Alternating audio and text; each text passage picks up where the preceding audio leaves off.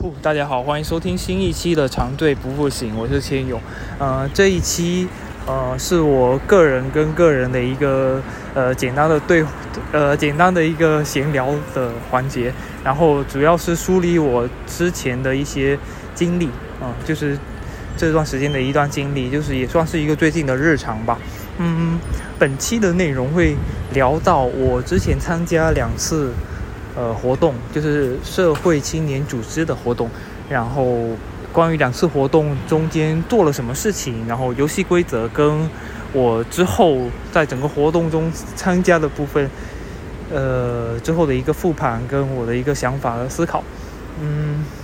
然后第三个部分呢是主要是讲我的对工作的一些想法，因为呃非常自我铺路的讲，就是我现在已经没有工作大概五个月了，然后 这个过程中我对我自己的职业生涯会有一些呃其他的思考，然后就都统一放在这一期里面。然后它其实只是一个梳理，我本来是觉得说没有必要放出来的，但是呃后来是觉得说其中的有一些点还是挺值得记录的，就是作为我个人的记录吧。然后如果听一听，如果对大家有什么呃小小的启发的话，我感觉也也会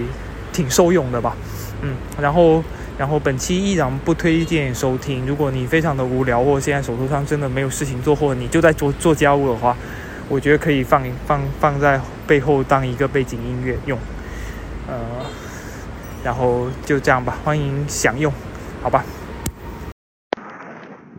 哦，大家好，欢迎收听新一期的长醉不复醒，我是秦勇。其实这严格意义上不能算是一期节目，就只是呃我最近对我生活的一些复盘跟总结。然后我现在呢是在杭州的西湖边上，我现在马上走到湖边，然后我是边走边录。其实也是因为今天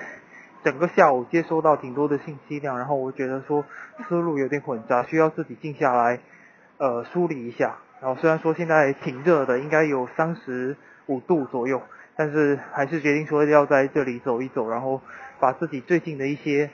嗯想法复盘跟聊一下。嗯，这可能不不能算是一期节目了，因为最近不最后不一定会发出来，然后呃，然后加上我自己可能会有一些更深入的总结，因为目前可能就是一个梳理的状态。嗯，然后我先用自问自答的形式吧，就是问一，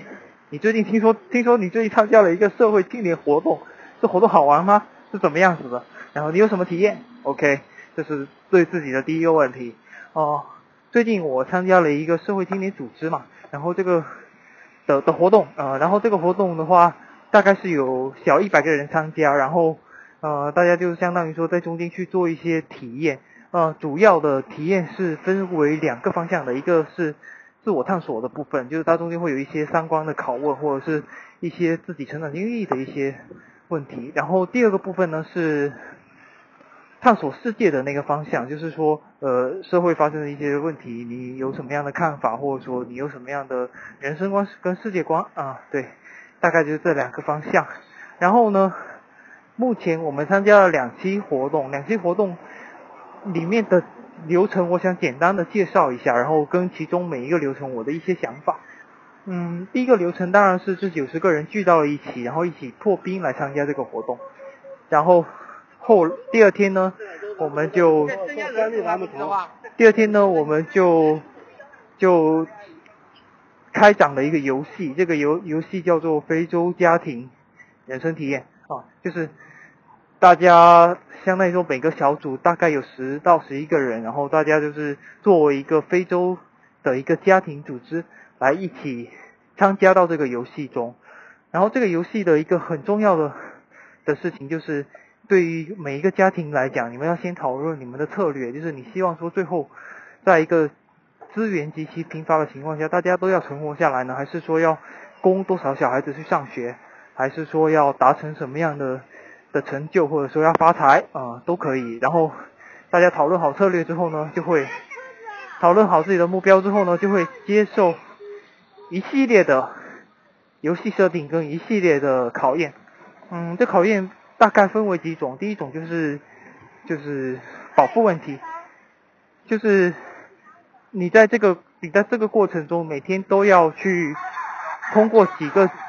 几个角色去赚钱、买吃的、挖草根、打水这一系列的工作，来满足家里十到十一口人的一个保护问题。然后如果说两天没吃东西的话，就会进入饥饿状态，然后就很容易进入生病状态，然后可能会。生病就医疗资源不好，可能会治不好，然后就死掉。嗯，这是保护的问题。然后呢，第二个问题呢是是上学的问题。就小孩子，你可以供大家去上学，但是说上学，呃，就医疗呃教育资源比较差，所以说很可能最后没法毕业，没办法帮出来帮扶家里的工作。对，然后这是上学的问题，然后。其他的就是家里的其他的小孩可能会在家里，就是第三个就赚钱的问题嘛，就是家家里的这个爸爸的角色是是可以出去打工的，嗯，然后妈妈这个角色呢，妈妈这个角色每个家庭有三个，妈妈这个角色呢是可以去去打水啊，可以去做一些呃其他的简单的一些小工作，然后打水也是有风险，然后然后。妈妈也可以在家里就带着小孩一起嗑瓜子啊，嗑瓜子就是相当于做手工，然后拿这个瓜子去卖，相当于说做手工去卖，那就是这个替代的过程。然后，对，大概就是这样。哦，我现在已经走到了西湖边上，所以就人特别大多，也会杂音比较多一点。然后这个过程，这整个游戏的过程啊，就是会。面临着其他的一些挑战，就比如说商店不开门，或者说呃挖不到草根了，或者说打水的时候生病了，或者说下大暴雨，然后然后需要去买帐篷，要不然大家会生病，类似的这样子的一些考验。然后其实这个游戏的设定也是从前面呃逐步变得越来越困难的，就是说呃首先商店里面。呃，可以去换的东西，就相当于说，你嗑嗑完瓜子之后去卖，是卖的，呃，就一开始还可以卖个小一百块，但是后面只能买卖到十块、十五块这样子，就根本不够你用。然后后面如果你食粮食非常紧缺的话，还会遇到一个问题，就是你需要把，你需要去商店买吃的，但是这个这个商店不一定天天开门，有时候是不开门的。对，类似这样子的的整整体的一个。体验的过程，然后我再说一下我们这个家庭的一个体验的过程吧。首先，我们这个家庭呢是一开始就定好了策略，说希望，因为这个家庭的构成是这样子的，就是我们这个家庭有十一号人，然后爸爸的那个角色呢是去会去打工嘛，然后妈妈的角色的话，一开始的想法是一个就在家里做好财务跟粮食的统筹工作，然后一个妈妈呢是。是每天积极的去联系国际救援跟就国际救援这个组织，有时候会给大家派一些福利。国际救援这个组织跟学校来保证小孩子能够有学上，然后家里的的医疗情况不会太差，就大家不会经常处于一个不好的生病的状态。另外一个妈妈呢，就是去打水，就就打水跟找一些吃的，然后也也可能是需要他去商店里面。买一些东西，就是讨好商店里面的人，就三个妈妈是这样子分工。另外还有七个小孩，七个小孩的话是选择其中的三个小孩去上学，然后其他的几个小孩呢，就是去挖草根或者是在家里嗑瓜子。当时是这样一个策略。然后当天第一天定出来这个策略之后，呃，其实是有一个活动的调整的，因为我们不不太确定说嗑瓜子这个钱能够去供供养几个小孩上学。对，所以这个是可能会调整的。那我们基础上定的计划就是爸爸赚的钱，跟妈妈就是负责养活大家，然后其他的小几个小孩就是你嗑瓜子要嗑到兄弟姐妹能够去上学，就赚到这这样一个钱就 OK 了。因为上学它整个活动的体验周期是八个八天，然后小孩子要上学上四天才能够完成，就是游戏日程里面是四天。四到五天才能够完成学业，然后去打工，嗯，就毕业嘛，大概是这样一个设定。然后我们这个家庭的情况呢，是一开始其实走的蛮顺流的，就这个这个格局。然后其到了其中第三天、第四天的时候，这个爸爸这个角色呢，他就他就他就不想去打工了，因为打工可以赚的钱越来越少。一开始打工还能够赚到一百八左右，那后来呢就只能赚到五十块，或者甚至是就是四十块、三十块。后面基本上去打工就赚不到钱了。然后然后这个是爸爸的部分，那妈妈的部分呢，就是因为这个游戏的设定里面死亡率最高的就是妈妈这个角色，因为妈妈去打水。做打水这个事情的时候要抽卡，经常抽到死亡卡或生病卡。那你生病之后就要在三天之内去治疗，治疗的时候又医疗条件又很差，有可能抽到死亡卡就直接死掉，而且还是要付钱的。所以我们遇到的问题就是其中的两个妈妈是抽水卡的时候死掉了，然后剩下一个一个妈妈。然后这个游戏里还有一个监狱的系统嘛，就是如果你做坏事或做错事。可能会被关到监狱啊，然后这个监狱的人也是会随便来抓人的，就是为了罚你钱，他看你有钱，他就要抓你的这样一个状态。嗯，整体的整体的就这样子，然后几几个小孩都还蛮出息，就后面就三个小孩都顺利毕业了啊，然后对家里的整体情况就是死了两个妈妈，然后另外一个妈妈被关在监狱，到最后也没有把他赎出来，其实小孩子都挺正常活泼的成长。我们的体验是这样子。那说一下其他家庭的体验吧。因为这家庭的话，就是就是有一些家庭，他是特别早就进入一个糟糕的生病，呃，然后进监狱，各种各样的状态，然后吃的东西也没有，就资源的配给没有配给好，因为它是有详细的设定，说是几天不吃东西就会饥饿，就会生病，然后淋雨就会生病，或怎么样的一些这些状态。然后他们可能这个东西没有一开始配好，所以很快就进入一个比较差的状态。然后可可能呃妈妈去打水的时候就又会死掉什么，所以就嗯我现在在西湖边上，一群人在看松鼠，嗯，然后对大概就是这样一个整整体的状态。所以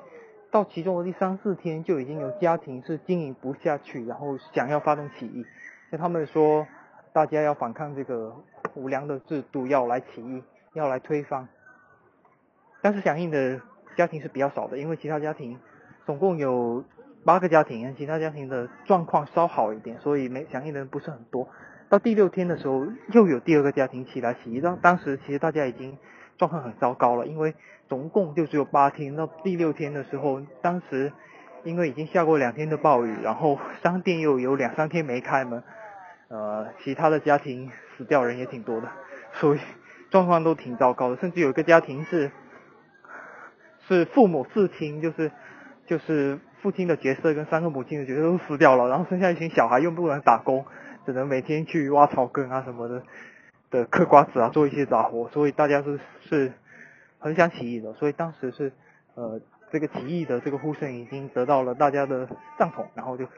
就有一些家庭就是。那个想起义的人就是策反了很多的其他的家庭，说要发动起义这个事情，但是最后那个发动起义的人其实是其实是背叛了大家，就他没有发动起来，嗯，然后大家就一个比较混乱的状态。这时候呃很戏剧性的就是那个四亲都死的那个死掉的那个家庭，有六个六个小孩集体选择了自杀，对对，大家都死掉了。好了。这个活动大概结束到这里，然后我就开始复盘的部分了。嗯，中间其实有挺多人去讲说赞赏那个起义的过程的，但是其实有一个人也提出来说，后面有一个人提出来说，包括我们的这个家庭内部也是这样的一个认识，就是我们从头到尾都没有被策反，然后我们考虑的东西这样子的，就是这个社会它本身就是一个，就我们当前。在游戏的设定里面，处的这个社会环境是一个比较不公平的社会环境。这个社会环境最大的问题，其实不是人的什么腐败啊，或者是说没有人性这样的问题。我觉得最大的问题是资源不够，就是他一开始所有的资源都是分布不均的。然后，嗯，在其中的过程中也出现过有人去地主家偷东西，然后，然后有人去欺骗。呃，欺骗商店的人，或者说就是做了各种违法乱纪的事情。然后我个人我个人其实是做一个妈妈的角色，每天去国际救援那里哭惨，然后，然后我自己的反思是这样子的，其实在这个游戏的设定里面，包括监狱、学校、医院，呃，商店、地主的这些组织，其实都是不正义的，但是国际组织，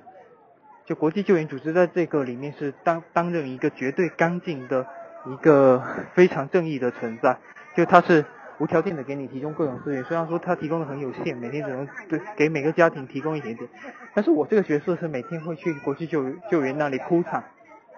希望说呢，国际救援能够给到我们一些多的资源，但是在这个情形下，其实如果他给到我资源的话，就相当于说其他更艰辛的家庭，他们是没有办法去分到这些资源，那我作为其中的一个角色，面对国际救援这样。绝对公正的组织的时候，我都会做这些，希望说打破资源的分配的的这个事情。那你怎么能够保证说你推翻了地主或推翻了他他这这整个里面的这个政府系统之后，再选上去的政府系统它是公正的呢？因为本质上是资源资源分布不均的问题。那除非你能创造呀，除非你创能创造出其他资源，或除非你这整个系统就是能够。更好的有新的一些生产力出来，要不然你无论选谁去当地主，最后可能都是一样的。所以你在完全没有提出新的设想的时候，就一味的觉得说要去推翻这个东西，我觉得是走不长远。所以，所以也有可能导致到新的问题，然后大家都动动乱不安这样子。所以在当时的语境下，我们这个家庭是没有响应那个响应那个策法。然后后面那个当。就别那个那个扮演地主的那个 NPC 也跟大家讲到说，觉得如果没有提出更好的策略的话，其实就是在口嗨，对你就是在口嗨，就觉得说社会不公，那你你提出一些想法呀，你要怎么去改改造它呢？就就不能停留在当前这个阶段，对，这是我的第一点感悟跟体会。呃，第二点呢是第二点感悟呢是关于。呃，其中人的代入跟社交关系的，就是我觉得整整体而言，我在整个过程中代入最强的一点就是在哪商场里边？就是每天回去之后，他因为他有夜晚这个环节，每天夜晚回去的时候都会去问小孩子们说你们毕业了没有？因为希望大家快点快点就，因为读书真的是一笔很大的投入嘛，希望大家快点毕业去去帮补家用。所以就就每天都会去问这个问题，这是代入感最强的的的问题的的的其中一个点。然后这个这个关于教育的问题的话，其实也是有很多东西要去平衡的，因为它这个游戏背后还有一个 还有一个潜规则，就是你可以把小孩卖掉，把小孩卖给地主，或把小孩卖给商店，或者就反正就把小孩卖出去，然后小孩可以卖一些钱，这些钱可以让你的家庭继续的。的运转，因为你家里可能确实就是没有钱。那小孩子被卖掉了之后，他们的生存处境其实你是不知道的啊。他们可能就是让在地主的家里面坐着打闲工这样子的一个感觉。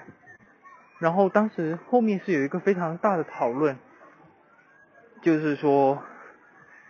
要不要送小孩上学这个事情。其实。挺多的家庭都是说有这个美好的愿景，说要送小孩上学，但是到中间没有钱去供小孩上学之后，就会出现很多的问题嘛。然后有一些就觉觉得说，那我可能要卖两个小孩来供其他的小孩去上学，这样的一个情景。嗯，一开始我我觉得卖小孩这事情可能问题不大哦，就就觉得也没什么。但是到后来我觉得有一点点想清楚了，就是说卖小孩出去，以保留家里的其他的。其他的一些生存的或发展的希望或火种，这个问题可能会带来怎么样的问题？就是我我深入想了一下，如果我带入到这个非洲家庭的处境中，那你如果把你的小孩卖掉，这个小孩就是可能去被当苦工，甚至是甚至是性奴，对，所以你只要如如果想到这个角度的话，我觉得大家可能会更好的去权衡这个这个问题，就是当下你的处境。是很艰难的。如果以一个医疗工作者来讲，其实你肯定是救那些，就是当前如果有两个病患，一个是要截肢，一个是有生命危险，你肯定是先救那个有生命危险的。那在这个环境下，这些人是你的儿女，你要做的是把他卖去，你要你要做的是把一个人卖掉，可能去当性奴，然后送另外一个是是上小去上小上学校，还是说让他们两个人都做一些在家里做一些工作，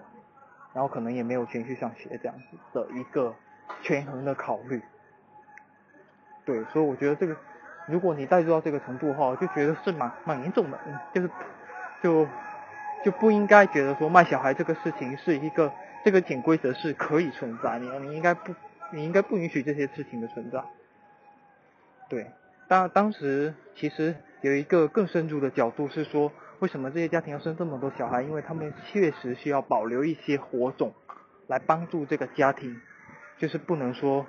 你只有一两个小孩，然后如果夭折了，这个家庭以后，呃，长辈也没有办法养老，然后整个家庭的希望就没了。不能是这样，所以大家生多一点，其实其实有一种感觉是说，总有一个会长 会成功长大的，是有这样子的一个投资回报的考虑的。我我当然觉得这个是更深入的角度了。然后我觉得当下社会语语境就是，如果说在我们这种比较和平的国度，我觉得可以不去。讨论这个问题，暂时就是以最好的，以一个比较好的姿态吧，去不去考虑说，其中有些人是出生就是为了牺牲来成全其他人的，啊，希望说不，非洲的社会也可以尽量的发展到不需要有这样的考虑，然后这是，就是说到教育的问题，然后再说一点带入很深的就是。其中有一天，我们家里这个爸爸的角色，他他去地主家打工了，然后地主就让他们，他让他们这些去打工的人都给地主跳一支舞，然后这个舞是一个挺难的舞，然后我们家庭的这个爸爸的角色他又不会这个舞，所以他就跳得很笨拙，然后他觉得备受屈辱，结果下来之后，地主说你跳得不好，只给你五十块，然后他心态就崩了，就是因为。他是家里的希望嘛，本来就是只有这个爸爸的角色，每天去打工能够赚个一百块、一百八、一百九这样子，其他人都没有什么赚钱的方法。那那他回来之后拿不到钱，就意味着有很有可能第二天小孩有其中的一两个小孩是没办法去上学的，因为这个钱不够。然后他就很懊恼，然后回来之后发现家里的小孩特别特别长进，瓜子嗑的特特别快，赚了很多钱，所以他就说嗯。他就觉得说很欣慰，然后就一瞬间就是就是他本来是想回来说跟大家提说他不想去打工了，赚也赚不到钱，而且感觉很屈辱。但是回来之后他就没有提，又去打了一天工。然后第二天是确定说真的赚不到钱了，他才跟大家说他他不去打工，就是觉得他的态度真的很强，就是说觉得他愿意愿意去受这个屈辱，因为这个整个家庭大家都在努力的这个状态啊。这个也是我要聊的第二天体会吧，就从带入这个点，然后还有讲到教育的那个点，然后，嗯，第三点我要分享的的我的这个体会就是说，在这个游戏里面，其实大部分的家庭还是只考虑到自己家庭的一个一个情况，而没有考虑到。就是就是大家是在玩游戏，所以在这个游戏中，大家没有特别特别强烈的代入，没有觉得说我们当下就是特别互相特别受剥削的一个状态，然后要怎么样去做，反而会出现一些互相举报的情况。因为你如果举报了，把别人去抓去警察局的话，相当于说你你这个游戏，你在这个游戏中，你有八个家庭，你就可以淘汰一个家庭。这是非常非常有限游戏里面的制度，就是你要淘汰别人，让自己获胜。但是实际上，你只要稍微代入一下，就会觉得说，在当下那个情境，呃，劳苦的工农应该要团结起来，互相的给彼此创造一些些利益，然后互相的帮助，才能去打破这样的一个状态。那如果没有代入的话，就单纯这样子做的话，我觉得。其实挺不好的，因为当当时在第三天的时候，有就是隔壁的家庭就过来举报说我们这个家庭有人偷钱，然后我们这个家庭又说要举报回去，然后就大家就互相算计，就各各种各样的情况。然后我觉得通过这个点让我想到的说，想到的是这个游戏里面，或者说这整个活动里面有一点很大的我觉得的局限性，就是说大家更侧重于说在自我探索的那个部分，然后参与跟体验的那个部分。而很少的有关心社会、关怀社会、反哺社会的那个部分的的一些探索，跟一些社会关怀的的成分在，我觉得这是作为活动本身设设计的不是很好的点吧。当然，其实我觉得跟人的局限性也是有关，因为你如果一个人都他都没有进行足够多的的自我探索，我觉得很难去考虑说考虑到关怀社会的这个点上面。嗯，然后这是。关于这个非洲家庭人生体验的一些想法，嗯，后来还还有一些像什么三观炼狱啊这样子类型的活动，这些活动我觉得就不详细讲了，反正就是拷问大家的三观嘛，看大家的一些人生观有没有受到击碎跟跟质疑。这是第一次活动的内容。嗯，好的，我现在是走到了这个西湖边上的这个集贤亭这里，当下这个亭只有我一个人，感觉特别的舒服。嗯，然后呃，我现在再回顾一下第二个活动吧。第二个活动的的一个主题是职业博物馆，就是它是去探访，嗯，你在路上或者说在任何的场场域里面可以遇到的一些各种职业的人，然后呢，对他们去进行一个了解跟探访。嗯，可能大部分的，就就我了解的很多人，他们。对于五次活动中间的这第二次活动，这个职业博物馆其实没有太大期待的，嗯，但是我个人其实恰恰是我觉得最期待的一个环节。然后至于说期待在这个这个环节中得到什么呢？我觉得不是真的是跟他们聊完之后得到什么样的心得体会，而是去获得一种跟他们沟通的一个勇气，就是去做社会关怀的一个勇气，这是我个人最想得到的部分。然后其次呢，可能是真的去。去学习说怎么跟人跟让人家打开自己的心扉，跟你聊下来的的这个能力跟方法吧。然后希望说帮助就就是自己能够以一个不太去审视他人，不太需要他们自他人自我审视的一个聊天方式，让他们阐述自己的状态，然后从而也是帮助你自己去做一些社会互助或者社会关怀的活动。让你在这个事情有多一些认识，嗯，这是我比较期期待去做的两件事情。然后，然后这个活动一开始的时候，就我们的小组里面是，首先就是就是有有一个朋友是觉得说他不太喜期不太期待这个活动，他觉得说是可以花钱去去让别人来接受你的访谈。对，这样子，所以我觉得这个就参与感比较弱了。然后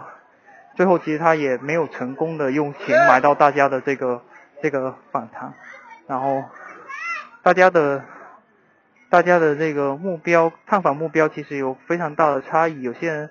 嗯，我们这个整个组织里面比较有意思的去探访到是去探访到做做脱口秀演员，或者说是殡仪馆的工作人员这样子的。的一些角色是蛮有意思的，然后我个人的话是比较局限于当前的定位吧，就我们那个位置旁边有个城中村，我就想去城中村去探访那些夫妻店啊，那些做餐饮的店，然后想去多探访那些餐饮行业里面没事情做的，就是当下可能不是一个吃饭时间，然后那餐饮餐饮人员在楼下抽烟的那些人，问他们平时的社交生活，跟他们平时都跟谁抽烟。这样的一一些问题，然后，然后整体分完组过后呢，就挺多的朋友是去到像星巴克这样子的地方去访谈一些人，然后也有人去到像呃书城去访谈一些老师或者是艺术家街头做街头艺术的那些人。嗯，我自己的我自己的体会是，其实我是有，嗯，我我们这个小组是去探访了一些就城中村里面工作的人，然后。我自己有一刻感到，其实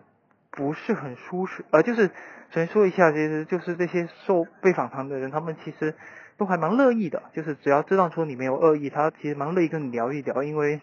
他们日常生活可能也也比较无聊，就如果没生意的话就比较无聊，所以所以他其实蛮乐意去聊一聊的，但是我自己会觉得不舒服的一个情况是是，我们可能去会去问到一个问题，就是说。如果你发达了，或如果你有其他的机会去做其他的事情，你会选择做什么？然后你有没有考虑过换行？我个人对这些东西，我觉得不是很舒服的一个原因，就是我我们好像站在一个比较高的角度去去俯视跟去审视别人的生活，然后要求别人做一些更好的，就我们看起来更好的、更正确的一些选择。然后这些方面其实不不一定对他们的生活状态来说是一个更好的事情。然后其次呢，其实也是在逼迫别人去审视他们的生活。我觉得没必要做这个事情，就是就是生活已经那么痛苦了，其实有时候逃避，有时候选择忽略跟忘记这些事情，可能是一个逃避。所以所以可能可能是他们本来就是一个逃避，那你还要逼迫别人去。不断的审审视跟认清自己的状态，我觉得是没有必要的。嗯，也是当当下一度让聊天陷入僵局，然后后来我其实就访谈了两三个之后，我就挺逃避的，我就很希望说，那我们去商场里面去访谈商场里面的人吧。嗯，就我当我其实我是觉觉得城中村的人的的工作是比较丰富的。比商场里面的人丰富的多，因为商场里面大多就是白领嘛，那尤其是工作时间，那这就大多是白领，要么就是一些妈妈，所以我觉得是比较贫瘠的，还不如城中村做各行各业多么有意思。但是我不太想去做这个事情，就是因为当下在整个社会的世俗语境里面，他们好像是处于一个低的位置，我觉得这个过程可能会让他们感觉不太舒服，然后我自己也挺不想去做这个事情的。所以后来有一些逃避吧，就是，就大概是这样子。然后，然后这就是我这个职业博物馆的访谈的一些体会吧。然后，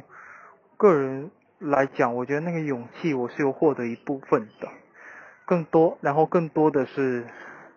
更多的可能是另一点体会，就是我觉得说，大部分的人可能没有办法。特别的，尤其是这些交得起钱来参加这个活动的人，大家没有办法很好的去把自己的有的资源去倾泻跟放在这个互助的这个环环境里面，就大家更多的是做这个事情就是做自我探索，嗯，我觉得这样会比较局限吧，我希望。希望大家不是这个状态，就力你力力所能及的情况下去帮助别人。你如果觉得没有办法帮助别人，你也可以去探索一下这个世界到底在发生什么，别人在经历什么样的一个定的状态，尽量的去提供一些帮助。嗯，对。然后另一方面也是规范自己的，规范跟约束自己的行为吧。就是有些事情可能会给别人带带来麻烦，那就不要做了。对，我减少做啊，大概这样子。就是对第二次活动的我的一个体会吧。后来我们是分享了一个叫做“生命长河”，就是互相分享自己工作至今的的高光点跟觉得状态不好的时刻，然后画一条曲线。嗯，在这个活动我听下来的话，或者我自己思考下来的话，我觉得我有几点体会。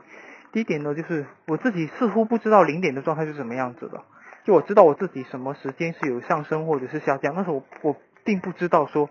哪个状态是我那个零的的最普通的最一般的一个状态是什么样子？是我出生吗？还是说中间的某一个频段的频段的时刻？还是说我现在其实就是在一个零的一无所有又没有好没有坏的状态？这点我是比较难评判的，所以那一条线我可以画出来，但是这个 x 轴落在哪里，我觉得是比较难定的。然后第二点体会呢，就是通过别人的分享啊，我反思了一下我自己的这个部分，好像是从初中之后就鲜少提到说家人的影响，就是家人影响被我抹得很大，就是就是我我没有去提到说家人的什么事情对我造成了什么大的一个高光或者是低谷的一个影响。嗯，可能是我自己也是在在画这个图的时候，这个过程中会忽略这一点，然后或或者是有意识的去排开这一点对我的影响。嗯，然后其他人也有提到说更加的跟家庭关怀相关的，包括说在考虑自己的职业的时候会考虑到家人是不是过上的好的生活。但我我这点的体会是比较少的，说我我个人在亲密关系上。好像确实是比较疏远的，就是到后后面的的我的曲线里面，其实更多的是关于朋友跟自己的状态，就朋友关系、社交关系跟自己的状态，所以亲密关系上好像确实是这个探索会比较少一点。然后第三个我的体会呢，就是我好像没有办法去衡量说近期的一些，就近两年的一些工作或者或者是。生活的状态，它是一个上升还是一个下降的一个曲线？这好像是我比较难讲出来的，难定义出来的。所以我觉得这种曲线可能是就是要过几年，就当下这个状态是好是差，大家其实也很难说出来，要可能要过几年才能知道。哎，这是关于职业博物馆跟生命场合这两个活动的一些小的体会吧。嗯，非常感谢你听这么无聊的一段闲扯，听到这个地地方，然后接下来呢是一段简单的声音，就是我在上海的新华路，就在上面闲逛的一段时间，然后周围的长鸣的声音，还有车流的声音，让我走在路上的时候感觉到到非常的舒服。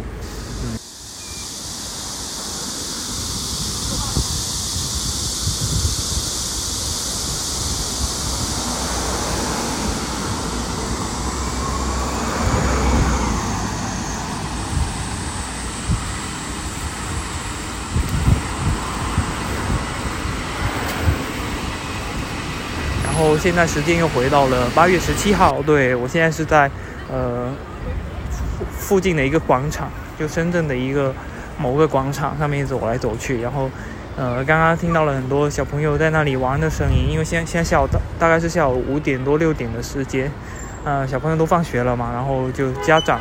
长辈带他们出来玩，然后就很多小朋友的声音，然后我会再重新讲一下说关于。呃，我自己职业生涯的一个思思考吧，嗯，其实我已经离职了大概四个呃五个月了，其实，然后呢，这五个月的时间里面，我都在做些什么呢？就是，其实，因为我之前离职是有非常坚定的想法，是说我之后要进到一个教育行业里面，我不想要在互联网行业或我不自己不想做的行业里面去浮浮沉沉了，嗯，然后因为其实。讲实话，就是在呃互联网公司，甚至是大厂里面去爬那个 ladder，不断的往上是去升，升到什么 P 八 P 九。其实我感觉对我来说意义不大，因为我不不知道说做这个事情可以让我得到什么样的成就感，或者说说什么样的给我什么样的奖励吧。无非就是钱稍微多一点，但是实际上钱怎么多，可能我觉得也没有自己创业或者是去做生意赚的那那么多。然后第二个点呢是，其实我觉得很多人想去爬那个 ladder，无非是因为互联网，就是现在，尤其是如果你当互联网公司的高管的话，有有点像是现在社会身份地位的一个象征，就是会让你觉得说得到很多人的认可，或者说自己确实就是时代的弄潮儿这样子。但是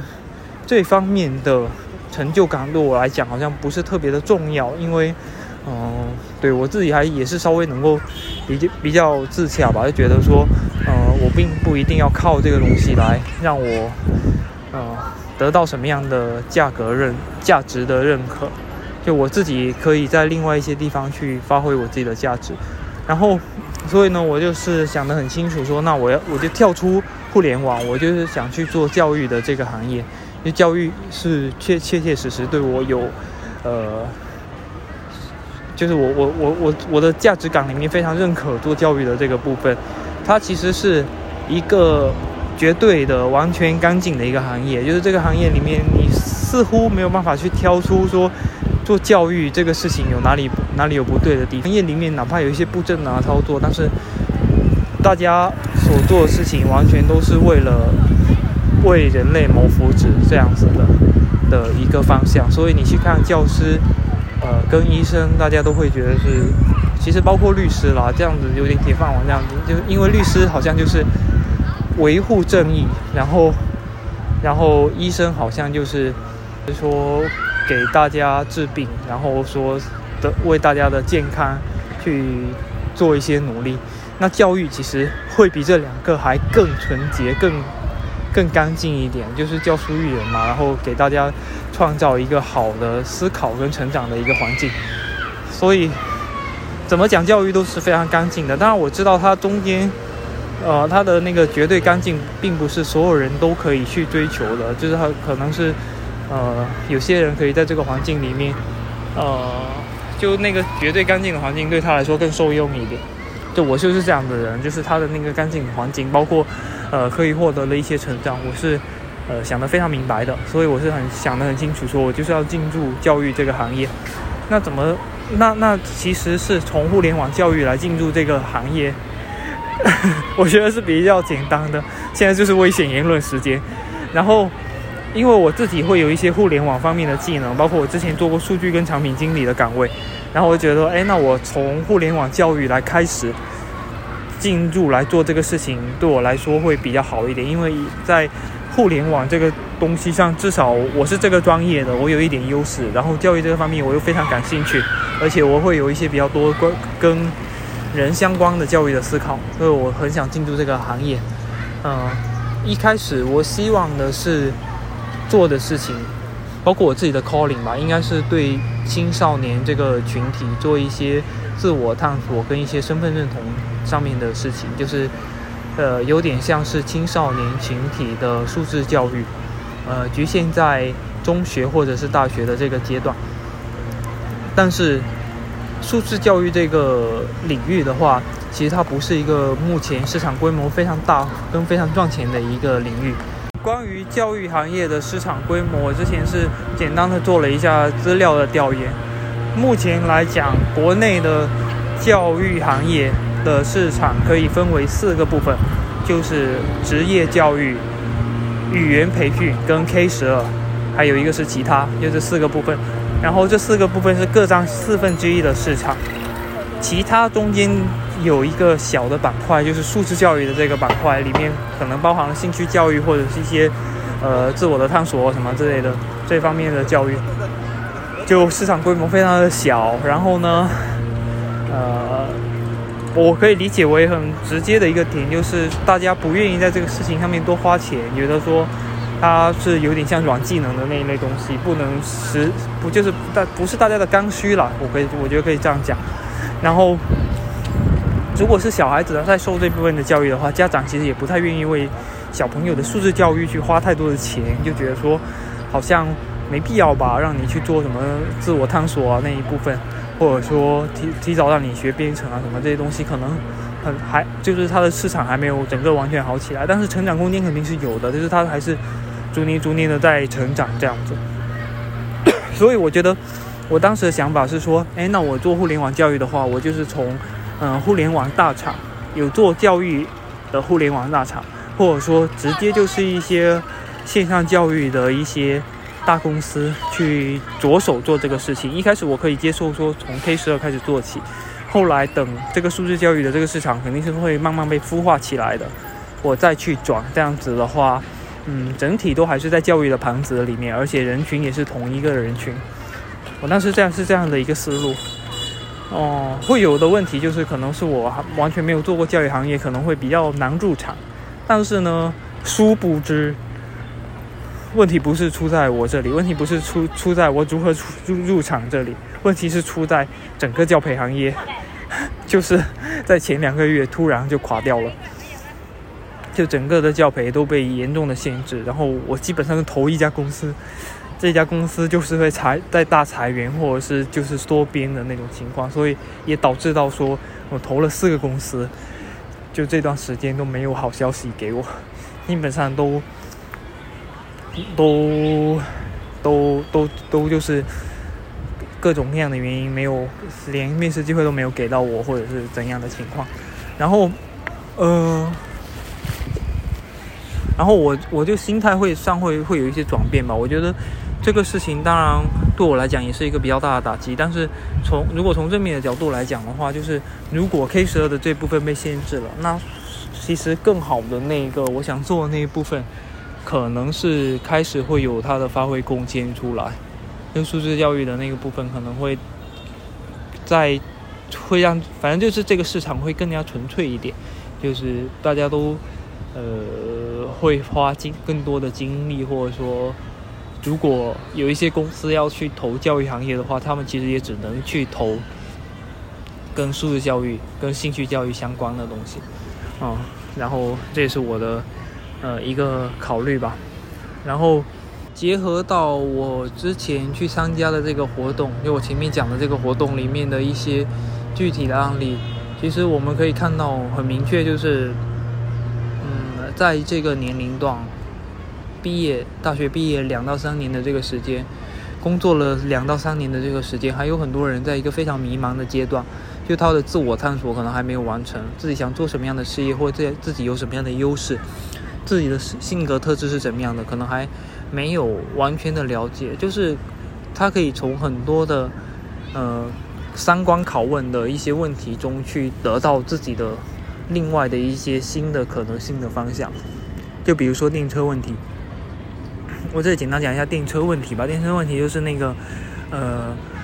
一个列车开往一个方向，然后那个铁铁道上有五个小朋友在玩，然后这时候你是那个。方向转向的的叫做帮道工，就是你可以把这个列车改一个方向，让它开往一个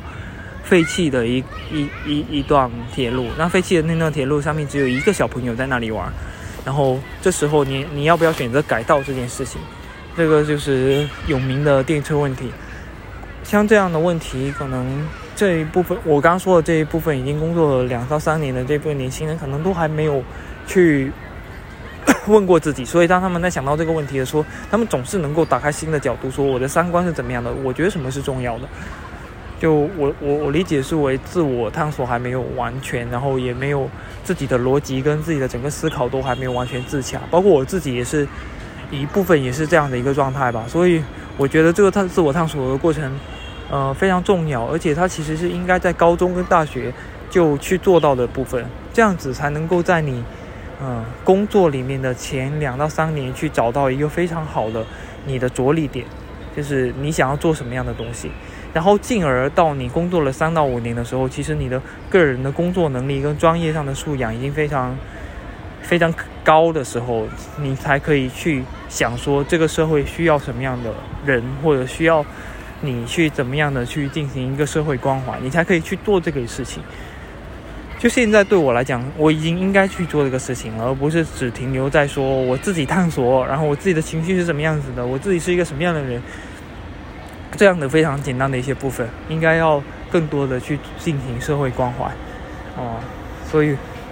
对我就是希望他是这样一个状态。那目前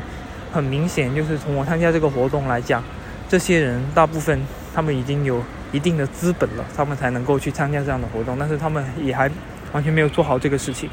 等于说他们可能已经有帮扶社会的能力了，但是他们连自己能做什么都还没有想得特别清楚，所以这是我非常希望说能够在中学生、大学生或者是青年群体去帮助大家去做的一个事情。不是说我在这方面做得特别好啊，而只是说，呃，至少我已经有一部分的认识了。那我希望说，呃，通过我的视角去。呃，跟大家进行一些对话，或者是帮帮大家一起完成这个事情。同时，这个也是我自己的一个塑造。嗯，对，这是我工作上的一些想法吧。然后目前就是，就是也还是在求职阶段了。然后可能还是希望，因为我我我我自己也有在做副业，我也希望说我的副业能够帮我呃赚到一部分钱吧。然后有钱了，我就可以去做 NGO 了，因为 NGO 的工资真的很低，就就是可以。去做这一部部分事情，然后，嗯，我在这里再 call back 到我之前的讲的那一段经历里面，职务职职业博物馆的那一部分，因为我说我们会进行一个职业博物馆的那个部分，是去探寻路上或者商店里面的形形色色的人，他们的职业跟他们所做的职业的一个探索。我觉得里面非常有意思的一个部分是在我一开始走上路、走上大街的时候，我虽然头头脑里会有一些我想去探访的人，但是实际上走上大马路的时候，那个状态是你张大了眼睛，努力的去看周围有什么样的店，周围有什么样的人的时候，就是我锚定的点不仅仅是说一个餐饮店或者是一个。嗯，什么小卖部，然后去看探访里面的人，而是真真切切的张大了眼睛去看每一个店里面的人，他是不是一个友善的态度，是不是一个 available 的状态，是不是一个你可以探访的对象，是不是一个你可以接近的真真切切的人？就在这个时刻，我突然感觉到，之前我们所想的那个脸谱化的工具人、脸谱化的外卖小哥、脸谱化的快递员的那一个状态。有一部分被破解了。我看到的不是他是一个小卖店的店长，而是他是一个我可以去聊天，我可以去友善对待，我对他感兴趣的一个具体的个体。对，就是我想，我想借用那个状态来，来作为这一期的收尾吧。就是我希望，呃，成为这样一个有观察力的人，去真切的感受到周边每一个人。然后好，这一期就先录到这里。然后最后的这一段，我想播放一段，就是我刚刚在某一个泳池边上录的一段，呃，就是在这个广场了，广场边上有一个游游泳池录的一段音。然后如果，嗯，就我希望说，听众，如果你听到这里的话，你可以认真的去听，里面出现了多少多少种运动，然后小孩子都在喊些什么。然后他们在做什么那样的事情，跟他们当前是在一个什么样的状态之中？嗯，那这一期就先录到这里，拜拜。